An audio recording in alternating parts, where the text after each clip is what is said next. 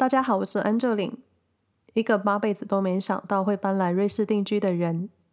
在离开台湾前，对瑞士还是一知半解；在定居瑞士一年后，依旧还是嫩嫩等级的新住民。瑞士生活没有攻略这个 Podcast 节目是分享生活在瑞士这个中欧小国的各种感受。一方面是想撕下对瑞士或是欧洲民族的各种既定标签；二方面想要分享在瑞士生活中各位在旅行途中没有机会发现的生活细节。不论生活或是各种旅游记录，都是一种冷暖自知的主观体验。希望各位每次听完节目都会有自己的想法或是一些新的刺激。每件事都有一体两面，千万不能只从一个角度去思考。但如果我在客观的事实陈述有误，欢迎各位到 Instagram 私讯告诉我，提点我修正，我会非常感激。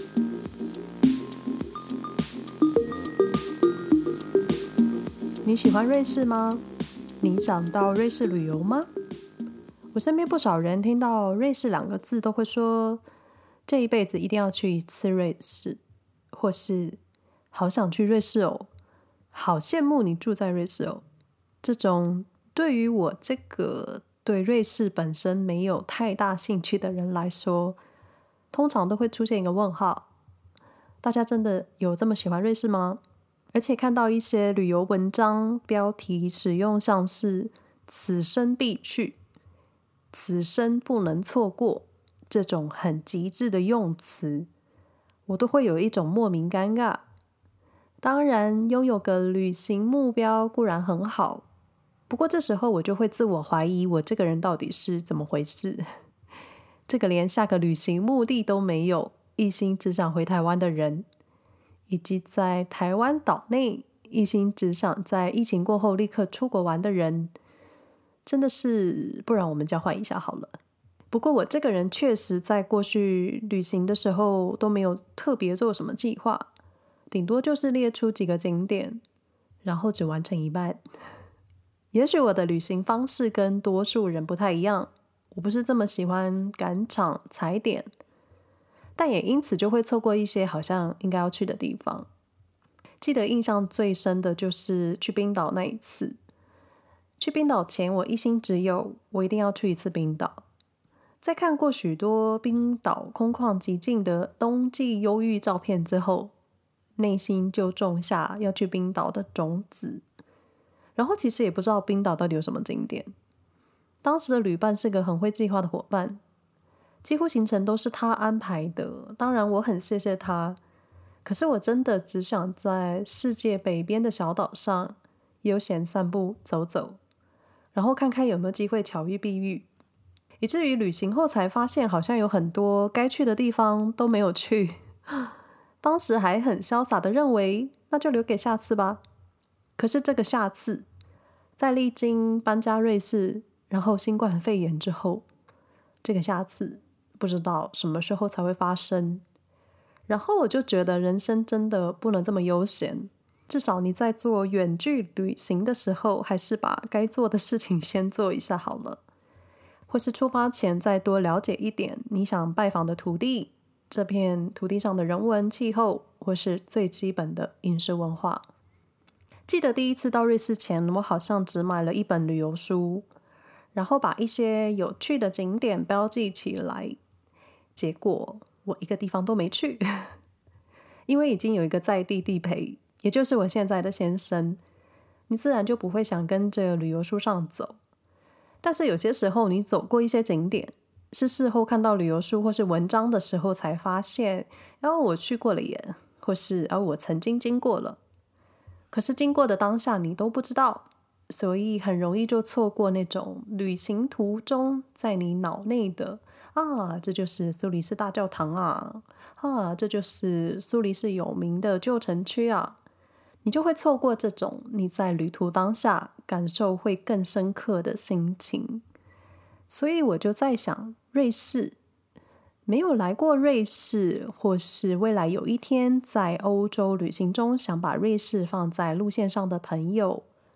各位要如何入门，或是深度了解瑞士？当然，现在只要连上网，打开谷歌，你就能看到非常多跟瑞士相关的讯息，像是瑞士旅游景点、瑞士必买清单，或是各种或是各种住宿攻略。当然，这些内容轻而易举就能找到，可是很多都是个人经验。你想跟着别人的路线也行，但你在阅读他人旅游经验的时候呢，千万不要把他人经验设想成未来可能也会发生在自己的旅途中。这种你阅读他人经验，然后不小心就成了既定印象，可能会是很好的回忆，但是万一发生在你身上的时候是另一个反面，或是不如预期，你可能失望就会变得更大。也许这就是我出国前几乎不会去看别人的旅行感想。把重点标记好就好了，剩下的旅游体验就把自己的心情归零，然后用自己的方式去享受异国文化。说到认识一个国家，最多人应该都是先翻旅游书吧，好像都是这样子。瑞士旅行嘛，我个人认为瑞士整体变化速度很慢，跟他们人民生活一样很慢，改变不大。想想瑞士新手爸爸的带薪陪产假。经过漫长的议题到人民公投，最后从陪产假两天晋升到两周，这么人性化的天数，这是在二零二零年发生的事。所以瑞士的进步真的不是普通的快速。瑞士旅游书的话呢，我觉得买一本之后，应该就可以不需要再年年更新了，因为下一次景点大翻新，也许是二十年后。或是根本不会改变，但想认识瑞士城市以及当地文化，最快速的还是买一本旅游书。那市面上有些介绍瑞士的中文书籍，嗯，我确实读过了几本，但是个人觉得，嗯，我得老实说，很多内容偏向作者的个人心得，或是我觉得有些文字使用太过严肃，读起来就会像是历史教科书。也有过度轻松的内容，写起来就是个人日记或是生活纪实，这些我就不会特别跟各位推荐了，因为我也没有业配。但有一本书我特别喜欢，真心觉得台湾或是亚洲人阅读起来会比较客观。这本书叫做《瑞士做到的事》，作者是长期居住瑞士的英国人迪肯·比尔斯。为何我想推荐这本书呢？首先，最关键的客观因素是，作者曾经是《Lonely Planet》孤独星球跟旅游杂志《Holiday Witch》的专栏作家。《孤独星球》是第一个针对背包客撰写的旅游丛书，也因为《孤独星球》主要的读者是背包客，所以，所以你想想，从背包客的旅行去看一个国家文化，光是视角就是，我觉得就是一个非常接地气的角度。所以我认为瑞士做到的是，这本书或多或少让作者在书写瑞士的时候，将接地气的角度放进文字里。也确实，这本书从瑞士的地理环境到人文历史，中间还会穿插瑞士生活的小常识，我觉得蛮值得看的，值得推荐给喜欢瑞士或是对瑞士已经有基本认识，但是想更进一步了解瑞士的朋友。听起来写到地理历史感觉很硬，可是，可是来了，作者书写的方式非常幽默，我经常看的内心笑呵呵，算是一种英式幽默吧。从欧洲英国人的角度来看看中欧瑞士，我觉得会比从亚洲或是台湾角度去看瑞士更有意思，因为正在听 Podcast 的你，你已经有台湾或是亚洲人角度了。所以，看看其他国家人如何看待瑞士，应该也是很有意思的事。翻译书最需要特别感谢的就是译者，能够把作者原文翻译写成容易理解、好入口的文字也不容易。各位可以上博客来或是诚品网络书店搜寻，也许网页上会有试读文章可以先看一看。瑞士做到的是，译者是施云佑以及黄玉伦，出版社是大家出版社。我会把链接放在本集节目说明栏位，真的没有业配，私信推荐。不过这本书的出版年份是二零一五年，但你知道的，瑞士很慢，所以可能在二零二五年看这本书的时候，瑞士基本的软硬体也不会有太大的改变。如果想及时了解瑞士讯息或是瑞士地方新闻，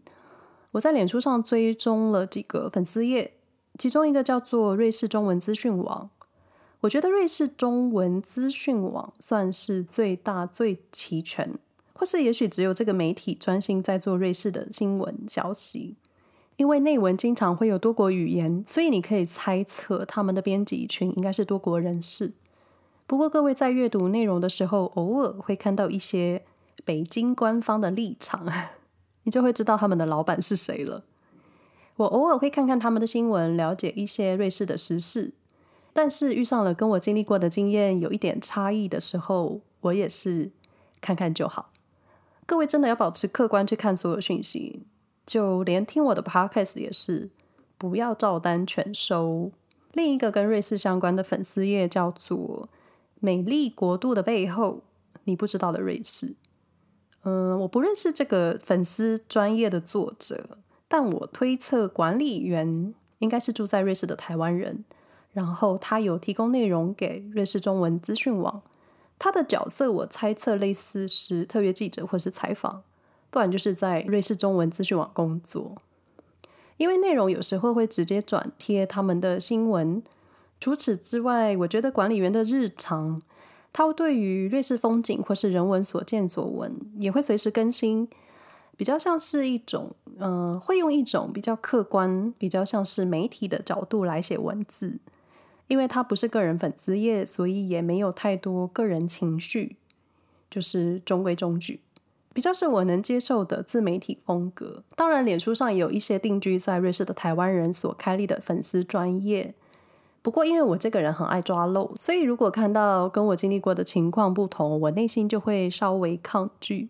会想提醒发文者说，其实不完全是这样子的。不过，我个人最担心的就是广大的朋友，他人的经验是他人经验，不能代表所有在瑞士的人都是这样子。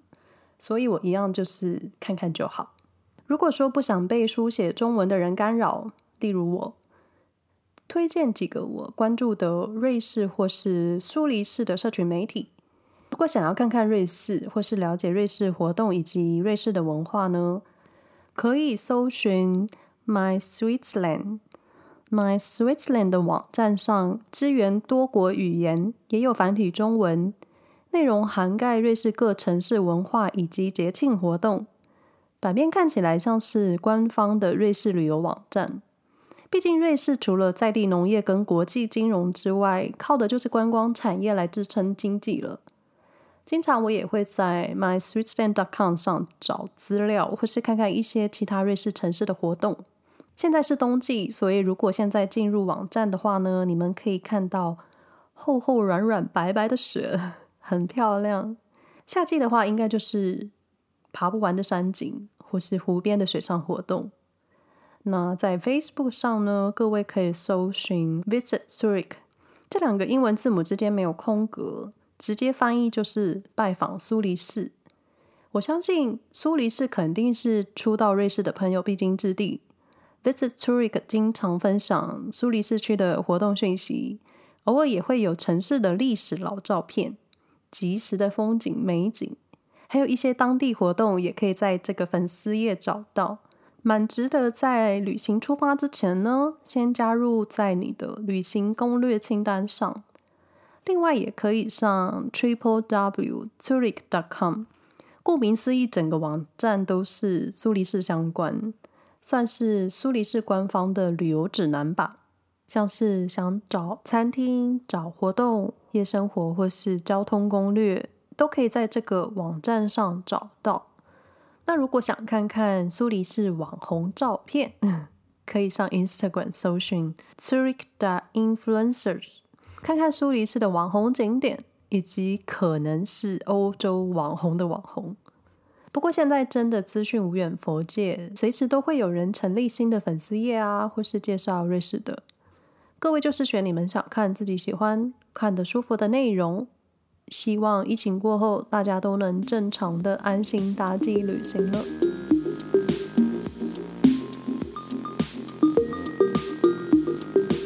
以上内容不代表其他住在瑞士的人的立场，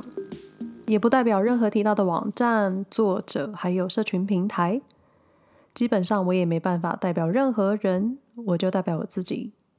如有住在瑞士的华人乡亲觉得今天的分享内容哪里不对劲，或是想要分享给我，你们觉得值得关注的瑞士粉丝页，欢迎 Instagram 私讯分享给我，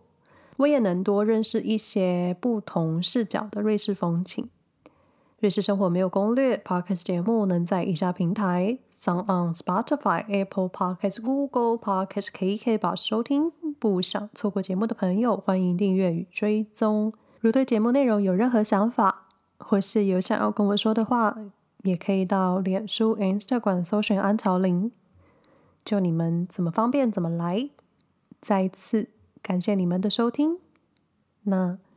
我们下回再说喽，拜拜。